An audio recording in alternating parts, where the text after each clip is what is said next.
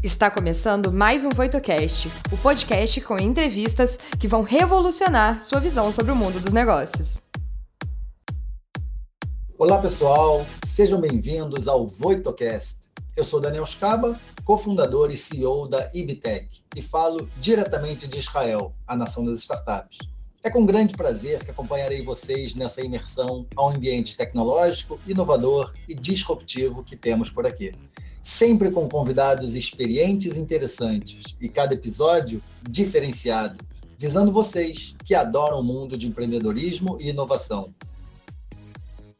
Olá, sejam muito bem-vindos e bem-vindas.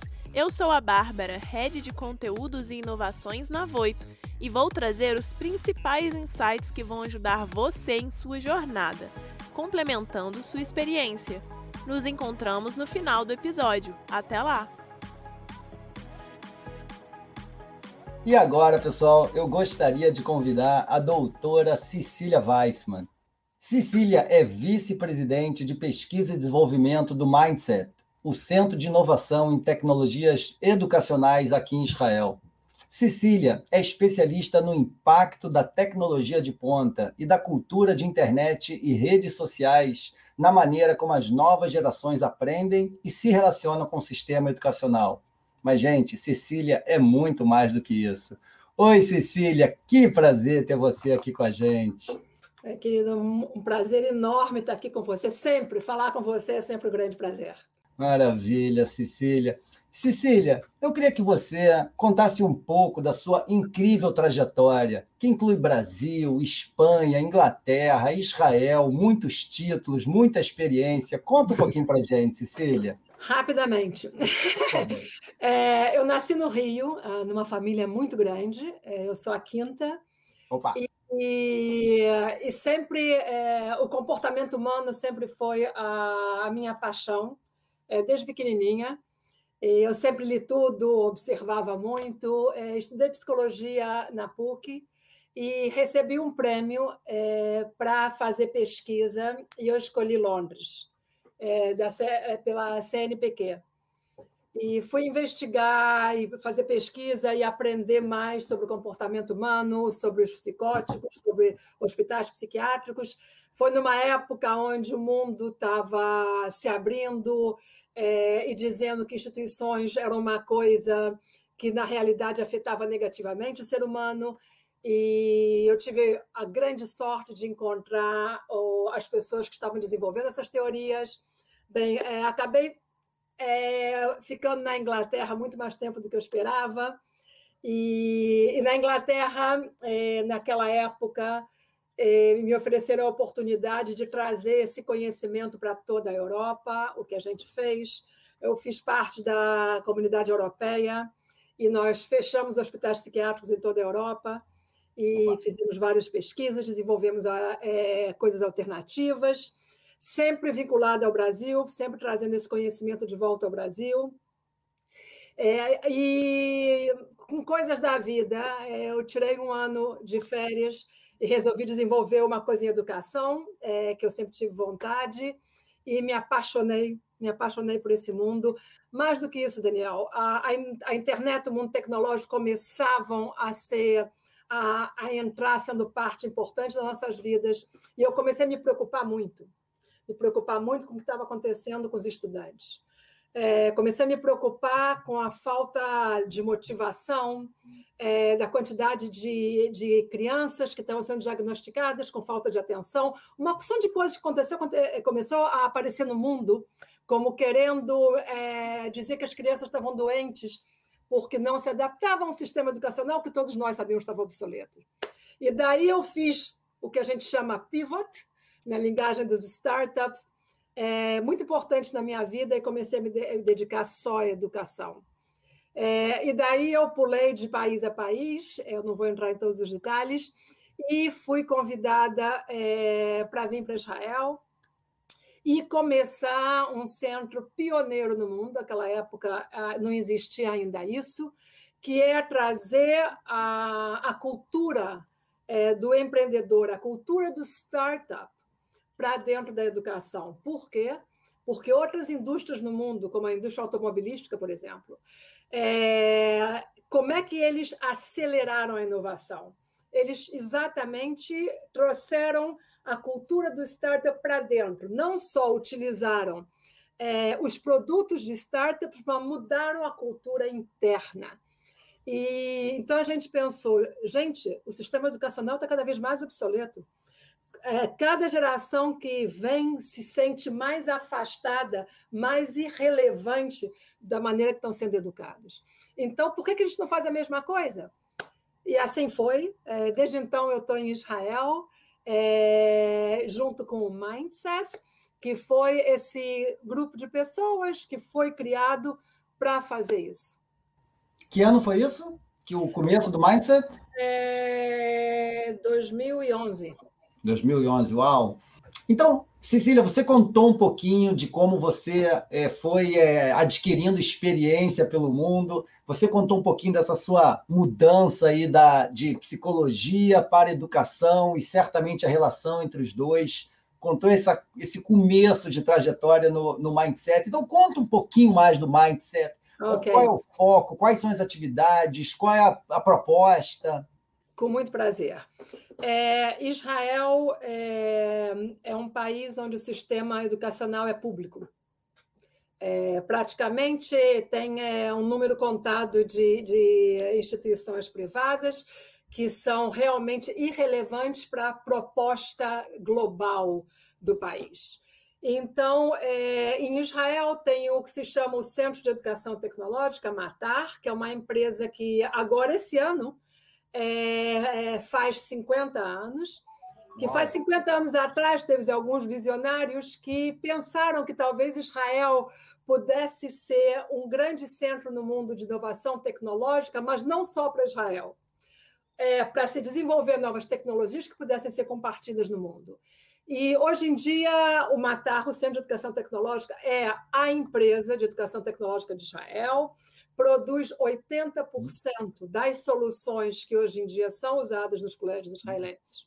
E faz exatamente 9, 10 anos atrás, quando é, começou, vamos dizer, é, a cultura da internet e o mundo digital a realmente fazerem uma parte integral da vida de todos nós e entrar em todas as indústrias, é, e a educação ficou fora ficou fora dessa revolução. Então, o Centro de Educação Tecnológica sabia que eles, é uma empresa enorme, teriam dificuldade de acelerar esse processo de educação, então eles decidiram criar Mindset. E, vamos dizer, o desafio que eles deram para a gente é como vocês podem criar métodos, soluções, programas, maneiras de acelerar a inovação tecnológica, não dentro de um colégio, isso é fácil, mas em sistemas educativos nacionais. Então, foi esse o desafio que deram para a gente. É, o fundador, é, a pessoa que recebeu esse desafio, se chama Avi Warshawski, uma das grandes mentes hoje em dia no mundo é, de educação tecnológica. Eu tive a grande sorte de ser convidada para fazer parceria com ele. E a ideia da gente foi essa: vamos trazer a cultura é, do entrepreneur, do startup. E se eu podia, Daniel, é, dizer por que, quer dizer, eu acho que nada na vida é por acaso. e por que, que essa ideia veio de, um, de uma pessoa é, israelense, de um grupo israelense? Como você sabe, você acabou de contar a, a tua história, Israel é chamada a nação, o país do startup. É, dos, eu levo muito menos tempo que você aqui, é, eu levo 10 anos, mas é uma coisa curiosa. É, eu acho que, pela, pela situação geográfica de Israel, pelas razões históricas que Israel é, foi criado, o israelense é empreendedor. O israelense é, é uma pessoa que nasce com uma quantidade de problemas em volta fora do normal, mas que a atitude é transformar aquele problema numa oportunidade. Eu, eu, eu alucino aqui como que o israelense tem sempre esse otimismo, cada barreira que aparece na frente dele, ele vê como oportunidade. Isso, para mim, é, é um indicador nato do startup, do empreendedor. Uma segunda coisa que eu acho fundamental, que acontece aqui também, é essa capacidade de entender que a parceria, a colaboração, a comunidade, a comunidade global, é uma parte integral do mundo hoje em dia. O israelense vê uma coisa no YouTube, vê uma coisa, lê um artigo e já está ligando para a pessoa que fez aquilo e diz: Vamos, você teve uma ideia ótima, por que a gente não faz alguma coisa a respeito? O que eu. Entendeu? É, é, não existem fronteiras. É, eles realmente vivem a globalização do mundo. É, então, eu acho que isso são características que facilitam esse caráter empreendedor é, do israelense e que ajuda os projetos aqui a crescerem e a, a, a permitir essa criatividade. Não, incrível. É, então você contou um pouquinho do. Acabou de começar a contar do grande diferencial é, é, é, de Israel e a base da, de todas essas tecnologias. Você pode então contar um pouquinho dos resultados, tipo, como você vê esse o trabalho que tem sido feito na Mindset, tem, feito, tem sido feito por okay. vocês, é, okay. mais escolas, de fato, o que, que a gente já viu de resultado? Daqui a pouco a gente fala no futuro. É, é uma pergunta excelente, porque é, durante é, muitos anos, logicamente, tem um milhão no centro do mundo, é, centros do mundo fazendo é, produtos de educação alucinantes. Coisa que você, que você diz, ui, vai mudar o mundo. Mas não está mudando. Os sistemas educacionais, ao revés. É, exatamente. Eu quero falar, vamos falar até Covid, porque depois de Covid as coisas mudaram muito. Então, até Covid existiam milhões de produtos no mundo alucinantes, mas você não notava um impacto real, você não, muda, não notava uma mudança significativa nos sistemas educativos. Você via, por exemplo, é, o Mark Zuckerberg começou um colégio na Califórnia chamado Out School, um colégio hipermoderno, hiperfuturista. Para entrar nesse colégio, você tinha que pagar, sei lá, 100 mil dólares por ano. Quer dizer, existiam projetos no mundo muito específicos, muito particulares, para gente muito específica que podia, de alguma maneira, pagar. O Elon Musk também é, criou um colégio para os filhos dele. Agora, você não via o impacto em sistemas educacionais. Então, essa foi a primeira preocupação do Mindset. É, não só tem que criar soluções, mas você também tem que mudar a cultura da educação. Você tem que permitir que essa, educa essa inovação transforme os sistemas educativos. Então, isso eu acho que é uma, um fator diferencial do mindset e é uma das coisas que é, a gente comparte com, com, com todo mundo, que é uma das coisas que buscam a gente muito. É, a gente criou uma coisa que se chama é, Teachers Early Adopters of Mindset, um conceito que também vem do mundo do startup. O mundo dos startups é, diz que para você poder realmente impactar com inovação, você tem que encontrar um grupo de pessoas que estejam muito motivadas de provar inovação eles mudam essa cultura e tem como um efeito, como uma. Quando você joga uma pedra na água, você cria um efeito que isso vai afetando os companheiros dessa gente, o colégio que eles trabalham, a comunidade que eles vivem. Então, foi isso que o Mindset fez. Ele começou a criar grupos de professores, early adopters, de tecnologias inovadoras, ajudar a eles a perder o medo e mais do que isso, Daniel, uma coisa que ainda, é, vamos dizer, nós somos os únicos que estamos fazendo, estamos é, compartilhando com o mundo inteiro, é criar uma, uma, uma comunicação entre o startup e o professor. Criar uma linguagem comum, porque o startup não é ninguém sem o professor. Ele precisa do professor para o produto dele. E o professor não é ninguém sem o startup. Então, o que a gente faz é criar, conectar essa conversa. Então, todos os produtos que a gente traz para o mindset não estão acabados. São produtos que estão, que a gente chama é, on early stage, estão é, ao princípio, então você cria essa conexão com os educadores e com os colégios e com os alunos para poder terminar de desenvolver. Então, assim você garantiza que, primeiro, esse produto é relevante aos alunos, porque os alunos foram partes do desenvolvimento.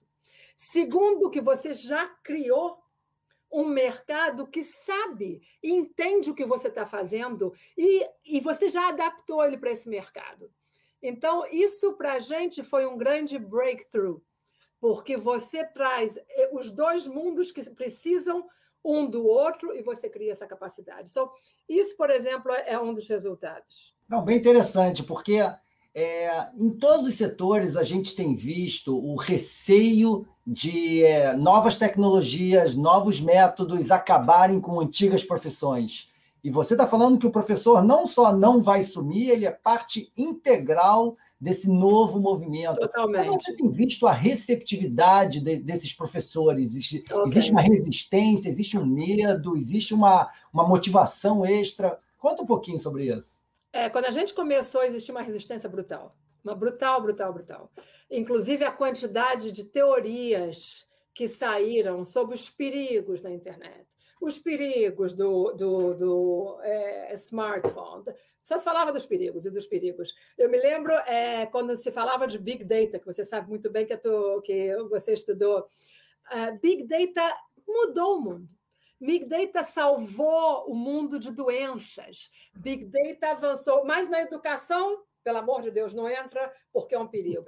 E o que, o que a gente começou, novamente, a coisa é, é mudar a cultura. Eu lembro de falar para os professores, eu falava, que curioso. Você usa um smartphone? Claro que sim. É, então, como é que quando você entra na classe de aula, muda? Você só vê perigos nisso. E, ao mesmo tempo, você usa isso com teus filhos, com teu pai, para a tua vida. Então, você começa a romper essas, é, esses tabus que foram criados de que a educação tem que ser isolada. Por quê, Daniel? Porque é, eu acho que chega um momento que você não pode mais só teorizar. Você tem que ver o que essas teorizações estão afetando. Ao final das contas, o mundo da educação é para o aluno. É, é o, o, elemento da sociedade que ajuda as novas gerações a, a participarem da sociedade. E o que está acontecendo, o que para mim é perigosíssimo, e essa é uma das razões que eu entrei nesse mundo, é que a gente está criando gerações cínicas em relação ao sistema educacional. A gente diz para os nossos filhos e para os nossos. Eu já tenho netos. É, vai para o colégio, mas no fundo a gente não acredita que o colégio está sendo bom para a educação futura dele, porque porque o, o, os, os componentes, o currículo hoje em dia não ajuda essas crianças a se formarem para o futuro deles. Então, existe essa relação da sociedade cínica com a educação. E as crianças estão reagindo. Existe uma coisa, Daniel, que eu luto muito, que é, é o famoso ADHD. Eu não sei em português como se diz. Essa doença que, na realidade, é uma re... não é uma doença. É uma reação saudável dos alunos de dizer eu estou indo pro, obrigado a um sistema que é obsoleto, um sistema que não ajuda eu a aprender. Então, o que eu faço é que a minha atenção vai para outro lado. Isso é quase uma reação saudável das crianças, mas a gente está dizendo para as crianças: você está doente, dando remédios para eles para fazer parte retalina para fazer parte do sistema que a gente sabe que está obsoleto. Não, então, o que a gente faz é abaixar é, self-esteem, como se diz, abaixar a autoestima desses alunos e dizer para eles: você está doente. É, é, é, é muito perigoso. Então, o que o Mindset tenta fazer é entrar dentro do sistema educacional. É como eu disse, Israel tem um sistema público, então para a gente é fácil. Ah. Nós trabalhamos mão a mão com o Ministério de Educação israelense e com o sistema de educação pública israelense. Daniel, todos os nossos projetos, todos, têm professores, alunos, é, diretores políticos, é, inversores, todos. Ou a gente traz todos eles juntos, ou o resultado não é bom.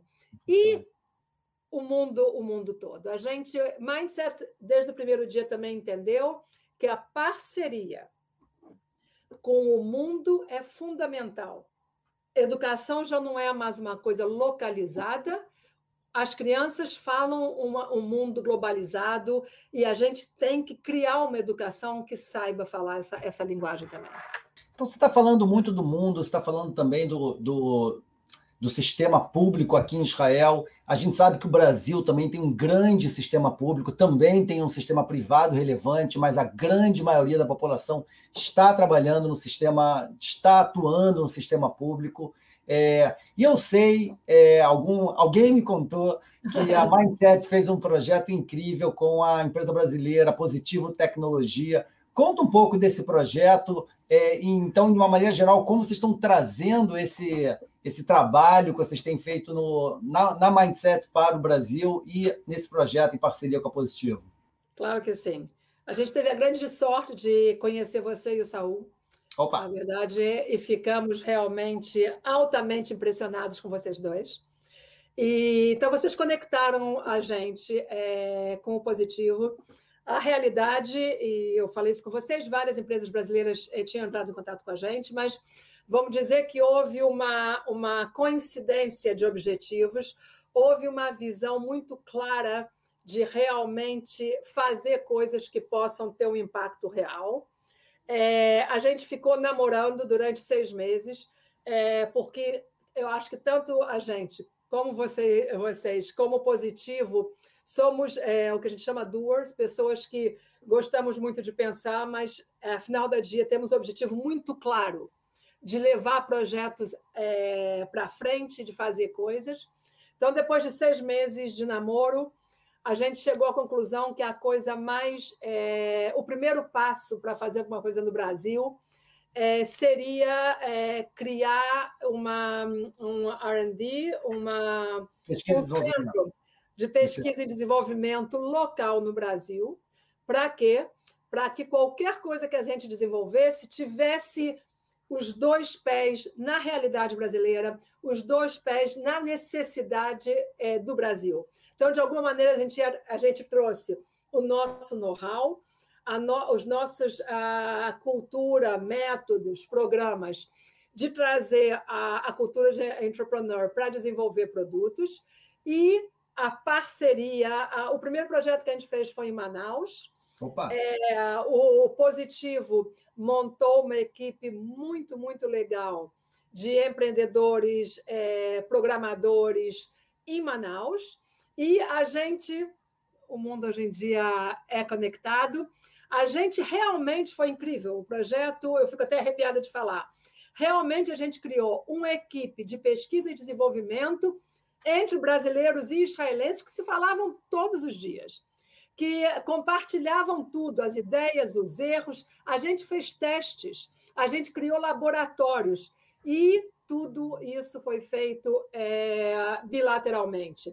Corona veio no meio, e mesmo com a impossibilidade de viajar, porque também houve viagem de lá para cá e de cá para lá, o projeto seguiu adiante e chegou até o seu final. A gente fez hackathons em Manaus, é, o que foi incrível, entendeu? Para a gente poder também compartilhar, não só com as pessoas que foram escolhidas para o projeto, mas com toda a comunidade de Manaus. É, então, foi um projeto muito legal e a gente, a partir disso, continuamos é, fazendo coisas. A gente fez outro projeto é, em Minas Gerais, através de uma iniciativa do governo de Minas Gerais. A gente fez uma semana é, de trazer também essa cultura para colégios e é, startups de Minas Gerais. Então, esse, essa sinergia que você conta, que você vê aqui em Israel, entre professores, alunos, diretores, políticos, investidores, você vê através desses projetos que eventualmente a gente vai ver isso no Brasil e o resultado é uma mudança no ensino público brasileiro? Sem dúvida. Daniel, eu sou hiper otimista. É, essa mudança, a gente queira ou não, a gente tem que fazer, é, porque eu acho que os alunos é, vêm ao colégio fisicamente, mas já nos abandonaram faz muito tempo.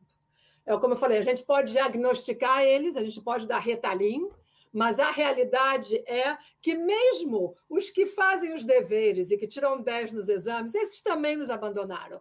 É, a, a geração chamada geração Millennium, que agora está com entre 25 e 30 anos, foi uma geração que viveu em conflito.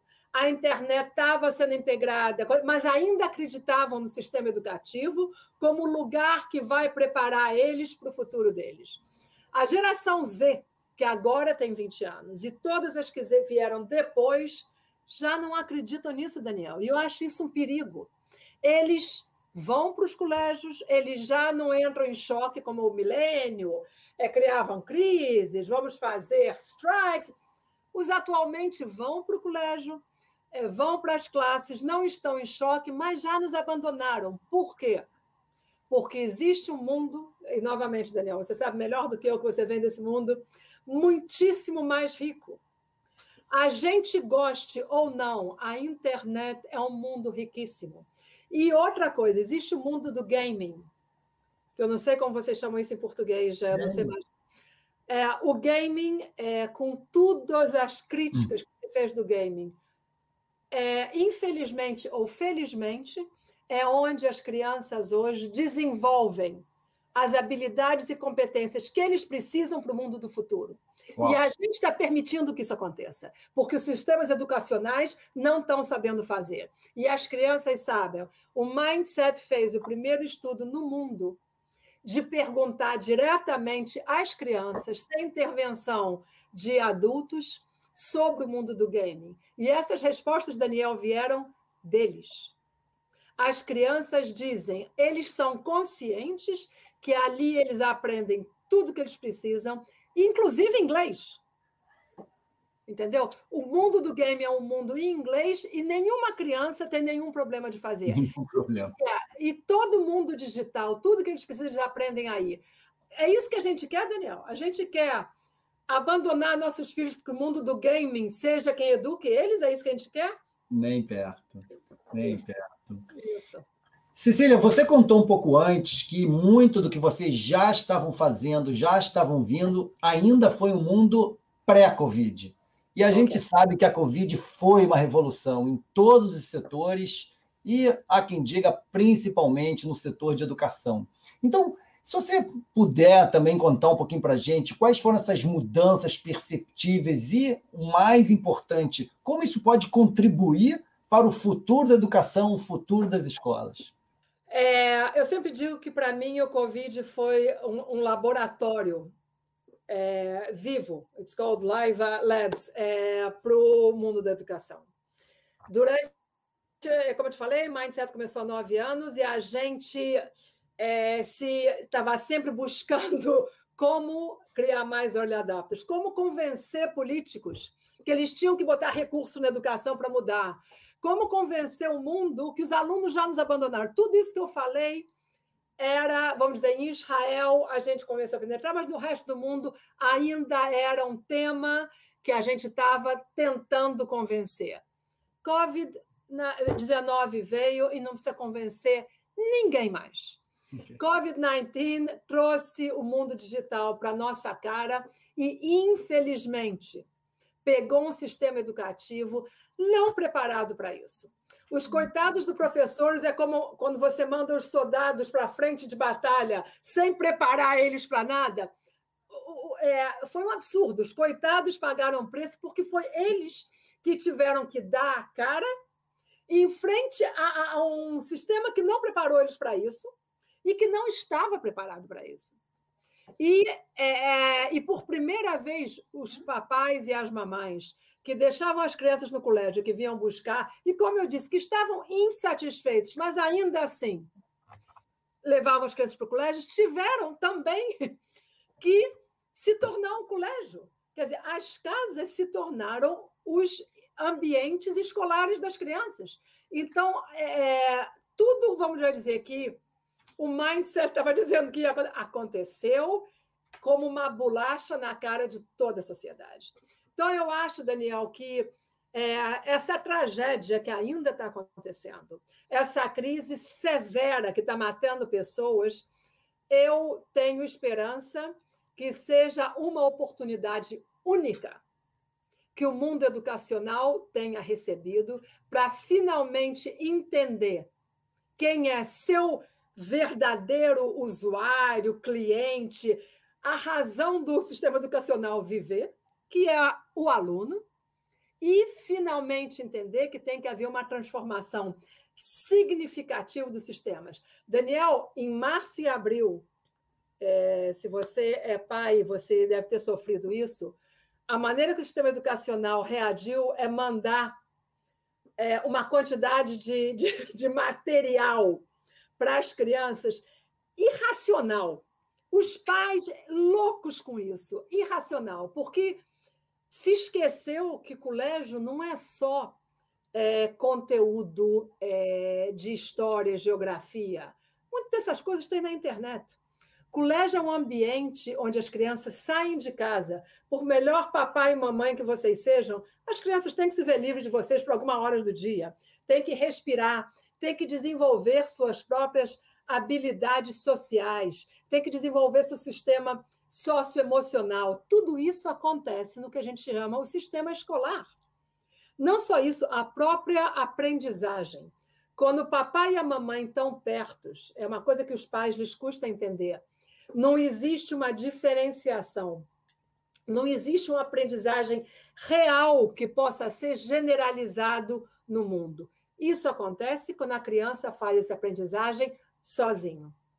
E o sistema escolar é o que é, dá esse ambiente é, protegido para a criança. Tudo isso foi esquecido, Daniel, durante o corona. Então, se dava material. E as crianças, o que, é que fizeram? É, desde outubro novembro, é muito engraçado, porque a maior queixa dos professores é que eles entravam no Zoom, até o Zoom foi acusado, coitado do Zoom. O Zoom é o problema, o Zoom não é um problema, o Zoom é uma maravilha. O Zoom é um sistema que salvou o mundo de muitas coisas, mas também foi acusado.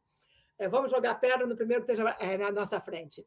Então, o que aconteceu? A partir de outubro, novembro, as, as professoras, no mundo inteiro, no mundo inteiro, se queixavam mesmo. Eles entravam no Zoom e todas as crianças com a câmara fechada. E isso está, estamos em março e está acontecendo até hoje. Isso é a grande crise atual. Então, é, o que se faz? Graças a Deus, uma outra coisa, Daniel, que eu estou orgulhosa de ser ser humano, é durante 2020, eu acho que aconteceram colaborações e parcerias únicas no mundo. As vacinas é um grande exemplo disso. O mundo, durante muito tempo, teve se matando, o mundo comercial, eu sou melhor. E a gente viu a quantidade de colaborações e parcerias para desenvolver a vacina do Covid, para desenvolver os tratamentos para o Covid. E também está acontecendo no mundo da educação. Mindset lidera hoje em dia a maior parceria global de eh, organizações de EdTech do mundo inteiro. Se chama Global EdTech Startup Awards. Ano passado, Daniel, a gente teve 104 países dentro dessa, dessa rede é, e foi para a gente emocionante ver isso. A gente teve um evento semana passada, você vê como é, é, é todo mundo está excitado em fazer coisas. A gente agora está iniciando um projeto que a gente chama Unboxing a School é, Unboxing os colégios. E, novamente, a, a reação de todo mundo que a gente fala é arrepiante. A ideia aqui, novamente, é abraçar todo mundo que esteja disposto a transformar os colégios e compartilhar ideias, compartilhar. Eu já posso te comentar que a gente, eu tive um pedido também do Brasil, dentro de alguns minutos, eu vou é, conversar com o secretário de Educação é, de todos os estados do Brasil é, para compartilhar algumas ideias e ver se eu animo eles também a transformar a educação nas diferentes regiões que eles lideram. Cecília, é, eu obviamente compartilho com você esse seu otimismo, você me conhece muito bem. É, eu realmente acho, como você, que a, essa pandemia, essa crise, no final das contas, vai sair muita coisa positiva, muitos de vocês já vinham é, vendo para o futuro da educação, essa bofetada que, que todos recebemos durante esse último ano, é, vai fazer com que muitos saiam da inércia, saiam desse momento que está. Estamos positivos, tenho certeza que podemos contar com você para essa revolução no mundo. Estamos muito preocupados com o Brasil e também é, otimistas que é, também no Brasil. Vamos ver o resultado desse trabalho lindo que vocês fazem. Cecília, muitíssimo obrigado. Um prazer enorme, agradeço, eu estou, de verdade, agradeço pela oportunidade de falar com vocês. É, sorte com esse trabalho lindo que vocês estão fazendo. Obrigada. Tchau, tchau, Cecília. Tchau. Um beijo. Oi, Bárbara, cadê você? Ó, tô por aqui já e tô para falar que a minha mente simplesmente, ó, explodiu com todos esses insights. Foi uma conversa maravilhosa, principalmente porque assim, não no âmbito das crianças, mas eu ainda faço parte desse ambiente educacional, então eu também senti muitas das coisas que ela comentou, né, de a gente realmente não entender às vezes como que o, o sistema educacional reflete o que as pessoas que estão ali aprendendo também é, entendem, né? O que, que elas sentem e a forma como elas precisam aprender também. E aí, uma coisa que eu achei muito interessante, que foi no começo, ela já trouxe a primeira reflexão falando: as crianças estão doentes porque não se adaptam ao sistema educacional? Será que é realmente isso?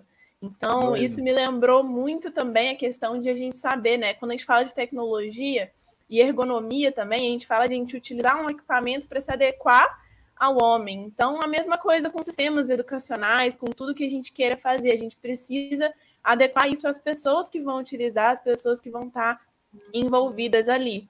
E aí junta também essa ideia que ela falou de o Covid realmente ser uma oportunidade que o mundo educacional recebeu mesmo para entender de fato quem que é esse cliente, quem que são as pessoas é, envolvidas ali e realmente identificar o que, que elas precisam. Então, para mim, foi uma primeira reflexão maravilhosa que realmente é capaz de mudar o mindset, né?